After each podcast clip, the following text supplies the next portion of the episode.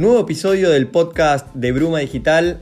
Hoy les traemos una edición muy especial porque es el primero que hacemos de forma presencial. Como el mundo entero sabe, por la cuarentena todas las entrevistas venían siendo de forma online, pero esta vez, manteniendo las precauciones, tenemos el, placer de charlar en persona con Tommy Popritkin, fotógrafo que se encarga de retratar las, las maravillas que nos da la naturaleza y la Patagonia. Así que bueno, lo presentamos eh, ¿Cómo va Tommy? Hola, ¿cómo andan? Bueno, muchas gracias Bruma por el espacio. No, bueno, agradecerte a vos primero eh, por, coparte en hacer esto y en hacerlo presencial. Estamos acá con la distancia que se tiene que tener eh, y bueno, va, va, a estar bueno charlar un poco con vos. Bueno, arrancamos preguntándote y que nos cuentes un poco quién sos y qué haces con la fotografía. Eh, bueno, ahí como ya había dicho Manu, mi nombre es Tomás Popritkin, eh, tengo 27 años, soy acá nacido y criado en la ciudad de San Carlos de Bariloche. Y bueno, ya hace 10 años que transcurre este mundo de la fotografía, desde mi primer curso acá en Bariloche, en la, escuela Cíclope, que bueno, los que son de acá de la ciudad sabrán cuál es. Es una escuela que creció mucho, así como yo también. Y, bueno, nada, poco a poco todo se fue tornando más profesional y, este juego de la fotografía se tornó en un trabajo. Bueno, vimos las fotos increíbles que, que sacás en tu Instagram, también, bueno, la, venta de cuadros. ¿Y, cómo, empezaste con la fotografía? ¿A qué edad? Eh, ¿Qué fue lo que te inspiró en empezar a sacar fotos? Y bueno, arrancó cuando tenía 15 años, más o menos, sí, aproximadamente. Estaba, creo que hay un día que estaba ahí en, un viaje de familia en Chile, acá en Osorno, acá cerca de Bariloche, y estaba con una cámara que me había dado mi viejo y que habíamos llevado para sacar fotos ahí en familia. Y, nada, saqué una foto ahí en el puerto, me, me quedó como grabado, no sé si se habrá sido un momento exacto, pero me quedó grabado de haber sacado la foto ahí en el puerto. Y, como ese, ese, ruido que me hizo la panza, decir, qué loco esto, ¿no? Como sacas una foto y queda grabada para siempre. Ese instante ya pasó, pero eso queda ahí retenido en el tiempo de, forma única y repetible. Así que ahí arrancó un poco la, ¿Y siempre hiciste, o sea, desde ahí de los 15 años, fotos de paisajes o, empezaste con, con, otros rubros dentro de la fotografía, se podría llamar así, de esa manera? Eh, no, pasé por varias ramas, la verdad. Eh, ramas, ahí va. Eso, sería ramas. Eh, pasé por fotoperiodismo, fue en un momento, estuve ahí, estudié en Buenos Aires, en una escuela de fotoperiodismo, el Árgara se llama. Después hice también fotografía de bodas, aunque hoy estoy cada vez más lejos de eso, pero bueno, la verdad que en un momento lo transité. Y bueno, creo que cada cosa que uno va haciendo también te va dejando cierta experiencia. Sí, más vale, todo suma a desarrollarse. Totalmente, sí, te va dejando ahí. Creo que cada cosa también ayuda a la otra igual, ¿no? Porque, porque yo también sacar foto de paisaje tiene cierto como periodismo, ¿viste? Como eso de, de la situación que está sucediendo y encontrar la manera de documentarlo de la mejor. Todo es documental, ¿viste? Así que sí, por varias ramas, la verdad. Y bueno, ahora te, te dedicas a la fotografía, pero ¿cuándo empezaste con, tu negocio? ¿O cuándo empezaste a hacer un negocio de, las fotos que sacabas? Y, o sea, fue un periodo, todos siempre preguntan cuál fue el día, ¿viste? ¿Cuándo fue el, día? El clic, es el clic para emprender, que siempre nosotros preguntamos. Fue ese día que te volviste profesional? No creo que haya sido un día, fue como un periodo de una etapa que uno, la verdad que sin darse cuenta te empieza a suceder, es la típica que empiezas a sacar fotos, quizás empieza a salir un poco mejor y ya la gente, tus conocidos, de tu círculo, te empiezan a pedir fotos para un trabajo, che, necesito fotos de mi cabaña, o ese tipo de cositas que vas intercambiando, siempre al principio sin ganar nada y más dando que recibiendo. Pero creo que fue alrededor de hace ya unos tres años, más o menos que empezó, y creo que en los últimos dos se ha vuelto algo ya muy profesional. Y antes de esto, eh, ¿trabajás, eh, perdón, ¿trabajaste en, relación de dependencia o trabajabas con algún otro fotógrafo con que hiciste, experiencia con esto que decías de las fotos de casamiento? Eh, sí, fue un periodo muy corto. Trabajé con el fotógrafo de, bodas de Chiwi que es una persona que tiene mucha experiencia. Y en su momento, eso, él me abrió las puertas, la verdad, y me mostró un poco también lo que era trabajarla eh, profesionalmente, eso del contacto con el cliente, aunque yo lo veía muy como de de costado porque no interfería en su negocio, simplemente iba a las bodas a sacar fotos por mi cuenta y después le entregaba el material.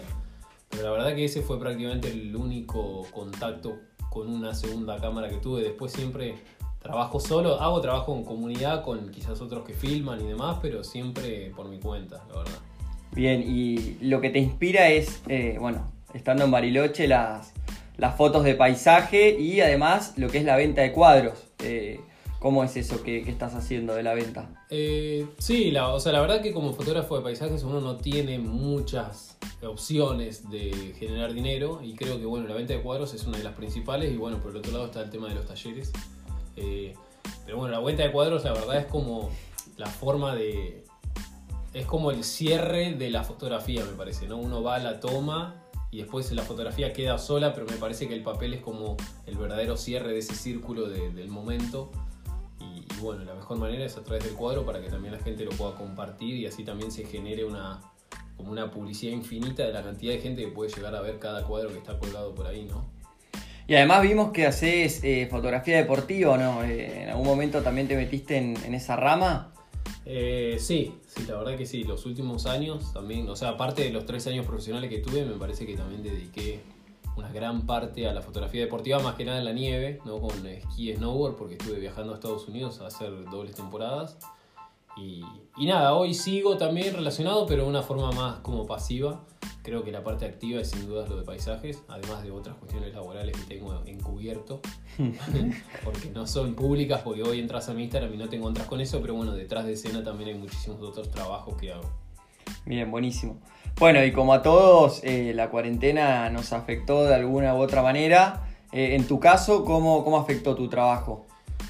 Bueno, yo cuento con la suerte de que también mucho de mi trabajo es de alguna manera virtual, ¿no? Todo lo que es esto del paisaje, por suerte, es algo que no necesariamente necesitas el acto físico, ¿no? Para efectuarlo, sino que también depende de uno mismo. O sea, justamente se trata un poco de la distancia, ¿no? Esto de ir a, a la montaña, estar solo, tomar la fotografía y después el hecho es la venta se realiza virtualmente y después la entrega hasta casi puede ser sin contacto directamente, o sea, no como que uno deja el cuadro en un lado y, y se retira. Eh, pero bueno, sí, sin dudas me afectó porque yo tenía un gran porcentaje de ingreso de dinero a través de trabajos presenciales, del turismo, de la promoción, de, de, todo lo que envuelve a Bariloche como temporada. Y eso se vio muy golpeado, pero bueno, también fue un momento de reinventarse como muchos otros emprendedores y por suerte lo resolví muy bien con otras opciones. ¿Cuáles fueron esas opciones? ¿Qué, qué estuviste haciendo? Y bueno, la verdad que la que más eh, orgulloso estoy de alguna manera es esto del taller a la gorra, la propuesta que estoy haciendo, eh, que es una forma colaborativa. También como yo sé que mucha otra gente se vio también impactada en la parte económica, me pareció generar esta iniciativa de, de hacer un taller que con muy poca plata, la verdad alrededor de unos 500 pesos, te puedes inscribir y aprender un taller de unas 3 horas aproximadas de fotografía básica eh, y otros aspectos de edición y composición y demás, o sea, todo lo relacionado a la fotografía. Y bueno, nada, de esa manera inspirar y meter a más gente en el mundo este de, de, increíble de la fotografía que quien no tiene una cámara en la casa y quiere aprender a usarla, ¿no? Más vale, o sea que fue, fue beneficiosa en algún punto la cuarentena. Descubriste una faceta que, sí, que sí. por ahí no se te hubiese ocurrido si no... No, no, para nada, para nada. Creo que fue un re buen momento de estar como sentado frente a una pared sin tener nada que hacer y eso, como que la cuarentena siento que nos forzó a cada uno a revolver ese baúl de cosas sin hacer que teníamos. Y, y, nada, dentro de ese baúl encontré esto que es, que es algo que tenía muchas ganas de hacer, pero como que nunca encontraba la manera y a la vez el público, que yo es el que atraigo a través del taller, estaba también muy ocupado con sus cuestiones. Claro. Esas cuestiones de repente se detuvieron y todo el mundo se detuvo. Y a la vez, tanto como yo pude tener esa iniciativa, la gente tomó la iniciativa también de hacer un montón de cosas que no las estaba haciendo Totalmente. por todas las ocupaciones que tenía. Y sí, viste, estando en, en, la casa, uno empezó a hacer cosas que por ahí. Claro, lo que vos decís no tenía el tiempo por ahí de hacerlo. Exacto, así que... Sí, sí, yo también. O sea, de alguna manera tampoco tenía ese tiempo para armar toda esa estructura que significa un taller, eh, un taller online, ¿no? Con plataformas nuevas también, porque uno está acostumbrado al presencial, que obvio llevamos la computadora, un proyector y la gente.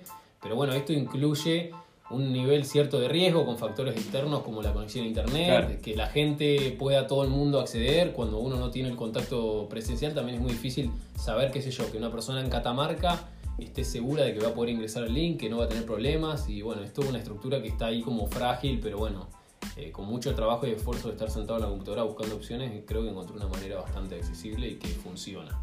No, está bueno, está bueno. Y, y entonces la, la, dinámica es la gente eh, elige el monto para colaborar con el taller eh, y, y, en cualquier monto que elija, el servicio que vos le brindás es el mismo. Y después. ¿cómo es? Ellos eh, es, online o tienen posibilidad de acceder al curso cuando quieran, una vez que Eh, pagan. No, las, las- es las dos cosas. O sea, vos tenés eh, varias opciones de pago, desde 500 pesos hasta 1000. Y, y bueno, de acuerdo al presupuesto y también lo que, la- lo que cada uno valora el trabajo de la otra persona, porque tengo tantas personas, o sea, hay muchas que pagan 1000, como muchas que también pagan 500, pero cada uno tendrá su razón por la cual la hace y también respeto a quienes pagan 500, no, no, eso no me genera ningún problema.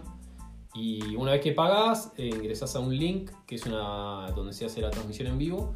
Y la transmisión se realiza en vivo, donde uno puede hacer preguntas también, interactuar conmigo. Yo le doy muchísimo espacio también a la consulta para también darle esa sensación de presencial, ¿viste? Como que uno está Sí. ahí, porque si no es ya como un monólogo uno Sí, habla sí, vale. y uno está del otro lado de la computadora y no siente que está interfiriendo, pero de esta manera se genera un juego de preguntas. Y después, cuando la grabación termina, queda todo grabado en el mismo link donde se realizó la transmisión, así que los alumnos pueden volver a ingresar las veces que quieran y volver a repasarlo. Y también les envío los apuntes que vemos durante el taller. Está buenísima, la idea la verdad que, que está buenísima. Qué bueno que lo hayas podido descubrir eh, ahora en este momento que fue bastante, bastante duro para todos. Y, y en esto que decís de, bueno, de la venta de, de cuadros o mismo en, en lo que son las producciones por ahí de, de fotos o trabajos que, que debes hacer, eh, ¿tenés algún socio o lo haces solo? ¿Cómo te manejas en, en ese en esto, Eh, digamos? no, no, es un, es un trabajo muy en solitario. Como, o sea, como te decía anteriormente, podés generar, a veces se generan como estas uniones, como co- lo que se llamaría como esos coworking así, de que te unís con una persona por un hecho particular, pero no, no, no trabajo como lo que se llamaría una productora, ¿no? Con la gente asociada que decís, bueno, sale un trabajo y hacemos mitad cada uno, Claro. o vos andá para allá, para aquella locación y yo voy para la otra. La verdad que hoy trabajo por mi cuenta, pero bueno, me siento muy cómodo, porque bueno, es como que uno es su propio jefe y maneja sus tiempos. Sí, tomás tus propias decisiones y, y, bueno, vos mismo sabés lo que te gusta, así que Totalmente. eh, eso es lo bueno. Eso es muy cómodo. Y, y tu formación, bueno, ya nos contaste un poco eh, cómo, cómo fue tu, tu- tu formación y, y- y tu experiencia, cómo la fuiste haciendo. Eh, ¿Estuviste en Buenos Aires y, cómo fue eso? Eh, sí, tomé unos primeros talleres acá en Bari para aprender a, Sí. Lo que es manejo de cámara. Nada, el típico curso básico, son dos o tres que uno toma siempre, manejo de cámara, foto nocturna. Bien. Y lo típico para iniciarse y una vez que de verdad me picó ese bicho de decir, bueno, esto me gusta y le voy a meter un poco más. Ahí fui a Buenos Aires, fue un periodo corto porque la ciudad me ahogó. La verdad que no. Además, y siendo fotógrafo de paisaje, Totalmente, sí, sí, es como que yo siento que, que estaba un poco destinado a eso, pero bueno, eh, fue ese periodo en Buenos Aires que la carrera incluso duraba dos años y yo solamente llegué a estar cuatro meses. O sea, no, no, no cumplí ni la mitad de la carrera. Pero Claro. bueno, ese tiempo la verdad que me sirvió un montón también la experiencia, haber escuchado profesores que eran gente muy experimentada. Y después a partir de ahí, eso ya hace siete años por lo menos. Y los últimos, todos, todos los últimos años me dediqué puramente al estudio online claro. academias, encontré una página muy buena que es, son los mejores fotógrafos internacionales de fotografía deportiva, de fotografía de paisajes, de impresiones, de fotografía fine art. Un montón de aspectos que me sirven también de la parte de marketing, de, de cómo ser un fotógrafo de la parte del negocio. Y, y la verdad que los últimos cinco años por lo menos estuve estudiando puramente online. Y, y vos sentís que aprendés eh, a medida que también haces tu trabajo, por ahí no se estás sacando una foto y sentís que aprendés con, con las imágenes que vas sacando, con tu trabajo en sí, además de lo que puedes Sí. adquirir de, obviamente, de cursos y demás. Sí, sí, yo confío y es lo que siempre le digo a mis alumnos que, que la fotografía es algo práctico. O sea, yo considero que teóricamente no tengo un conocimiento de... No sé, conozco mucha gente que la parte teórica la tiene resuelta de una manera que ya es como ciencia, porque la fotografía llega a un punto que es casi química, te diría, ¿no? Sí. Esto de la fotografía, la luz, los componentes, vale. el, el- el recibimiento y la cantidad de luz que recibe el sensor y todo eso, pero bueno, hay gente que se enferma con eso, pero yo creo que la parte real está en la calle, ahí, sacando fotos, eh, uno, la parte profesional también se aprende mucho en el camino, ¿no? De tener clientes distintos, además esto de la vida freelance es como que una vez por semana estás comunicándote con una persona distinta, de un ámbito laboral distinto y, y es un, Eso está bueno, sí. es un mundo de obstáculos que uno los va aprendiendo a manejar y también comete errores, por supuesto, como todo el mundo. Y mm, bueno, ya que mencionas esto de- de- del día a día y demás, eh, ¿cómo, cómo es un día en tu vida? O sea, eh, ¿tenés horarios? ¿Cómo te organizás? Eh, Eh, sí, o sea, no, no tengo horarios fijos. A la mañana suelo tener un horario bastante como periódico.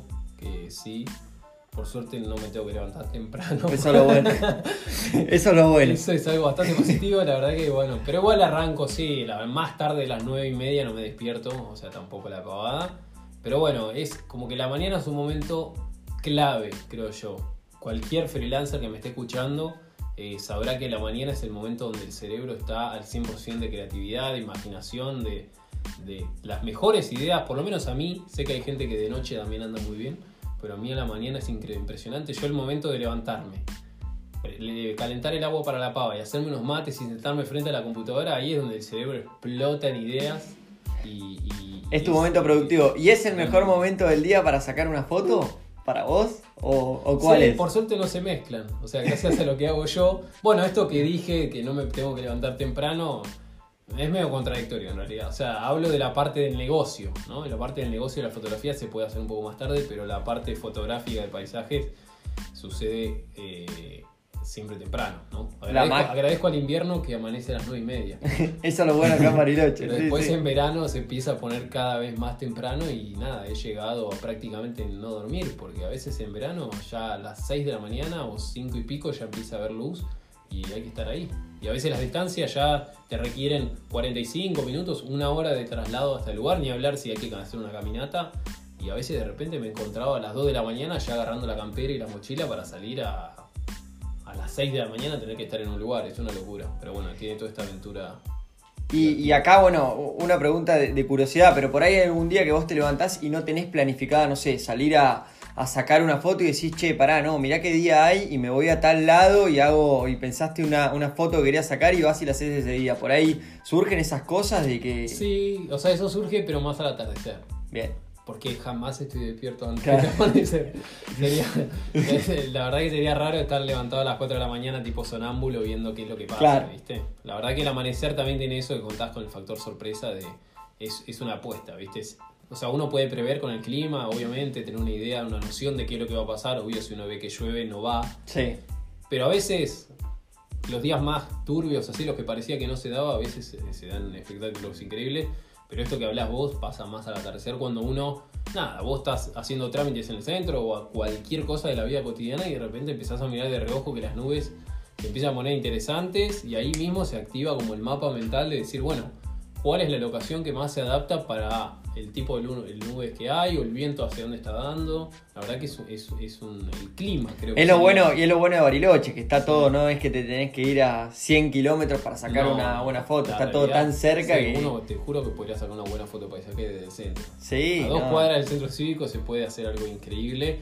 Pero obvio, cuanto uno más lejos va o más arriba en la montaña, es donde también está la verdadera foto de paisaje, ¿no? Bien. Eh, bueno, y, pasando a otro tema, eh, ¿qué le dirías a una persona eh, que quiere emprender y que no se anima? ¿Algún fotógrafo que se esté iniciando y que, no se anima? ¿O qué, le qué consejo le podrías dar? Y la verdad, o sea, no sé, es, determinación, determinación y confianza en uno mismo. Me parece que parte mucho de la parte interna del pensamiento de uno, de decir, bueno, yo confío en esto, me va bien, y también escuchar mucho el resto, ¿viste? A través de la carrera de que uno va creando, ese paso a paso, eh, apoyarse en la gente que realmente cree en lo que uno hace, porque también va a haber mucha gente que al principio, como, cuando todos arrancamos, realmente somos malos en lo que hacemos, porque todos hemos sido malos al principio. Es así, el emprender es así. Claro, el día uno uno hace algo y dice, che, la verdad que soy choto en esto.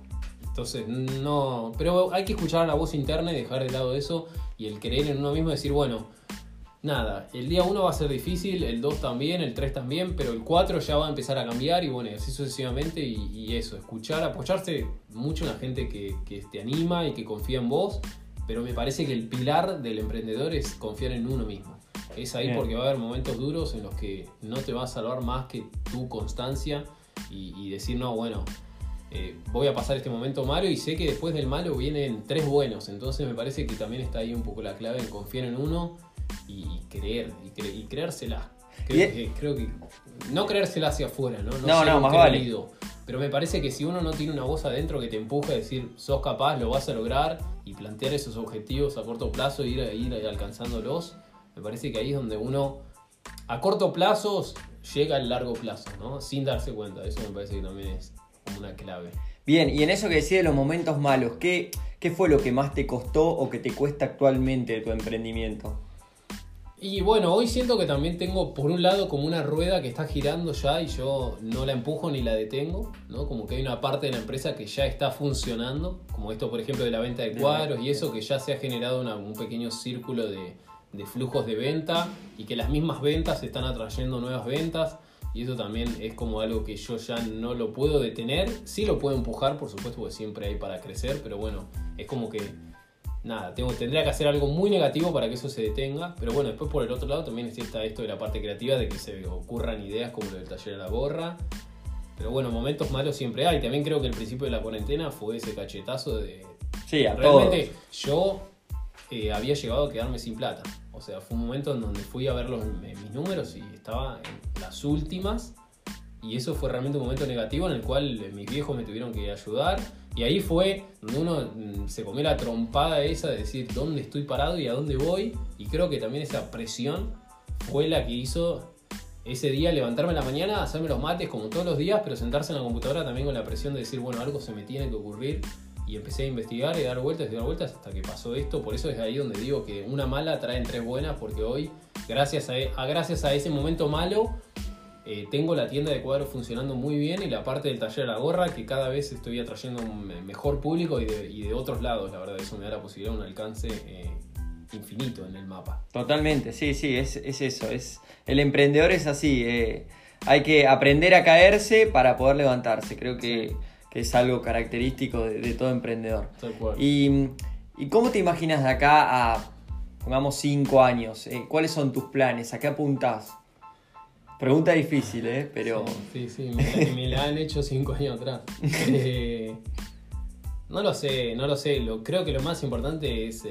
O perdón, para ya que decís que te la hicieron hace cinco años, ¿te Sí. imaginabas? O, o como estás hoy, ¿te imaginabas así hace cinco años? Eh, de algún modo sí. O sea, es, es lo que le digo. Yo tengo esto de, que creo mucho en mí, ¿viste? No sé, tengo algo que me pasa que cuando creo un objetivo en mi mente sucede, ¿viste? Eso me pasa mucho, pero bueno, creo que también es a partir de todo el esfuerzo que hay por el otro lado, ¿no? Pero la realidad, no sé, creo que lo más importante es eh, estar, estar como hoy, estar feliz de lo que estoy haciendo. Levantarme en la mañana, hacerme esos mates y ser la persona más feliz del mundo sabiendo que hago lo que amo. Y eso solo va a hacer que cada vez me vaya mejor. Impecable. No hay, mejor propulsor que la pasión. Entonces, nada, vos te Totalmente. levantás a la mañana, estás apasionado y vas a- el día ese va a ser mejor que el anterior, eso estoy seguro. Entonces, es difícil imaginarse dónde, porque a veces la verdad que la carrera da unos saltos agigantados, que uno va paso a paso y de repente es como los juegos de mesa que te toca la Sí, carta. sí, no, no lo puedes. Levantás la carta mágica y avanzaste 10 casilleros de uno Sí. y decís, wow, no puedo creer que me estén viniendo una propuesta de tal o X empresa para hacer tal cosa, ¿no? Entonces uno dice, wow, mira vos, yo pensé que estaba parado acá y avancé dos años en un día y a veces pasan estos golpes que uno también retrocede, es como un poco el juego de la vida. Totalmente, totalmente, es así. Pero bueno, no, no, no te puedo descifrar. Es No, no, es, difícil, es una pregunta Pero difícil, tampoco pero... no, no soy una persona que se ponga objetivos tan a largo plazo, ¿viste? Como Bien. decir, no, acá de acá vivir cinco más el años- hoy. Exacto, yo soy hoy. Incluso me han hecho como propuesta de decir, che, bueno, mirá, en el 2020, en agosto del 2021 vamos a estar con esto y yo prefiero decir que no. No, a mí me gusta la listita al lado de la computadora con las cosas que tengo que hacer hoy, mañana y pasado. Perfecto. Hasta ahí llego. Y eso es la verdad lo que me hace también estar completamente al día con lo que tengo que hacer, ¿no? Bien, bien, perfecto. Bueno, Tommy, ya para ir terminando, te queremos proponer hacer un juego. Eh, te vamos a, a dar tres palabras y vos nos tenés que dar una definición por cada una de esas palabras. ¿Está bien? Bueno, a ver. Bueno, la primera palabra es fotografía. bien. Uh, una definición. Lo que significa para vos, lo que quieras. Sí, sí, sí. Y la fotografía es un, un medio de expresión de cada uno. Siento que cada uno es, es la forma en la que cada uno expresa su forma de ver el mundo y lo que tiene delante. ¿no? Eso, a través de, de tu estilo y tu forma de ver y pensar. Creo que también tiene eso de que es único, ¿viste? Bien. Entonces me parece que es eso, es la forma de demostrar qué es lo que te pasa dentro tuyo. Perfecto. La segunda palabra es emprender. Y emprender eh, es esto que le digo, es, es, es un tapar pozos y esquivar balas y salir, pasar por arriba de cocodrilos y, y- y que te comen los tiburones el brazo y después el brazo te vuelve a salir, no sé cómo. Es esto de tropezar, caer, tropezar, caer, pero en vez de lastimarte, sos cada vez más fuerte. La verdad que es impresionante cómo uno se va desarrollando y, se vuelve, en vez de más débil, más fuerte. Pero bueno, por más fuerte que seas, te vas a seguir golpeando. Eso es increíble como es una vida de tropezones, pero hermosos. Muy bien. Creo que se trata de eso. Hay que estar preparado para divertirse. Y sí, obvio, obvio. y la tercera palabra es Bariloche. Y Bariloche, eh, el mejor lugar del mundo para ser fotógrafo de paisaje. O sea, creo eso. Creo que si sos fotógrafo de paisaje y te gusta emprender, me parece que Bariloche te brinda todas las herramientas necesarias para crecer. O sea, creo que no, no si algo no está funcionando, no es el lugar, a pesar de esto de los momentos malos que hablamos, que yo he tenido momentos de desmotivación, en los cuales creía que Bariloche no me daba lo que yo necesitaba. Y bueno, después no sé, a través de eso, de las personas que me rodeaban, que me han apoyado mucho y también creer en, que estaba equivocado y buscarle la vuelta, ¿no? empezar a mirarlo desde otro lado. Eh, creo eso, el Bariloche te da todas las herramientas posibles para tanto en fotografía como en muchas otras eh, ramas de, emprender te da esas herramientas para, para romperla y para crecer, sin dudas. Por eso estamos todos emprendiendo acá en Bariloche. por eso cada vez hay más, más y más y más gente que viene a vivir como emprendedores, seguro. Pero bueno, eso está bueno, creo también. Sí, sí, más vale. No creo que cuanto más grande sea el mercado, más difícil se haga, al contrario, porque eso también atrae nuevos clientes que pueden servirnos a todos. Obvio, obvio. Y acá una pregunta personal que yapa y nunca la hacemos. ¿Bariloche o Chaltén? Eh, y no sé. No, Bariloche tiene mucho de otras cosas. Chaltén es un lugar mágico para la fotografía de paisajes y comercialmente también tiene un peso, sobre todo internacional, que creo que hasta más que Bariloche. Eso me sorprende. Creo que, o sea, Chaltén tiene más comercio exterior que, de Argentina. Eso me sorprendió. Creo que Bariloche es un punto fuertísimo en el país y eso sirve mucho para abarcar acá, pero también si uno quiere empezar a apuntar un poco más afuera en la fotografía de paisaje, me parece que Chaltén es esta herramienta que digo que... Si hay una herramienta en todo el tablero que le falta a Bariloche, quizás es un poco el, el turismo... No internacional, porque obvio sabemos brasileños y demás vienen, pero la verdad que el turismo europeo y y Estados Unidos en Chaltén es impresionante como para llegar, para romper fronteras. Bueno, eh, hacemos esta pregunta porque eh, bueno, en, sus redes sociales van a poder ver eh, las fotos increíbles de Bariloche, pero también las de Chaltén que tiene Tommy, que son, son tremendas y sabemos lo que, lo que les gusta ir, ir para allá. así que bueno, ya para cerrar, si querés dejar tus redes sociales, para que, para que te sigan, para que vean las tremendas fotos que haces y además para que cómo tienen que hacer para comprar tus cuadros, pues puede ser para cualquier persona argentina o donde sea. Sí, sí, totalmente. Bueno, cualquiera que esté escuchando ahí, obviamente lo van a, robar acá abajo para que lo vean. Pero bueno, mis redes son Popritkin, que es mi apellido, aunque a algunos les parezca difícil. Lo vamos a poner para que sea más Es bastante simple, pero bueno, si ustedes lo dividen en Poprit, se simplifica bastante. Así que nada, mi apellido Popritkin y la palabra foto en inglés y después está Popritkin Shop, que sería la tienda popritkinshop.com. Ahí es donde ustedes pueden entrar para ver todos los cuadros disponibles, pero también todas las fotos que estén en mis redes sociales también están disponibles para uso web o impresiones, o siempre le podemos encontrar la vuelta para, el emprendimiento que estén haciendo ustedes del otro lado. Genial, genial. Sí, las vamos a las redes, las ponemos acá en Spotify. Así que bueno, Tommy, bueno, eh, agradecerte. La verdad que ya también en nuestras redes de Bruma pueden ver un, posteo que hicimos compartido donde Tommy da tips de fotografías para todos los amantes, que estuvo muy bueno. Y, bueno, como siempre, gracias por la buena onda y será hasta el próximo podcast. Genial, bueno, muchas gracias Bruma. Eh, la verdad que son unos genios los chicos los que están haciendo también esto de darle lugar a gente que ya es profesional, pero también quienes están arrancando y eso me parece lo más lindo de todo, ¿no? Incluir también a la gente que, que está arrancando, porque también es esto que, digo, ¿no? De aprender a emprender y creo que hoy el marketing y, lo que es las técnicas de publicidad me parece que son la herramienta clave en cualquier rama artística o visual o lo que sea necesario. Así que nada, aguante Bruma. Bueno, gracias Tommy. Chau, chau, hasta la próxima.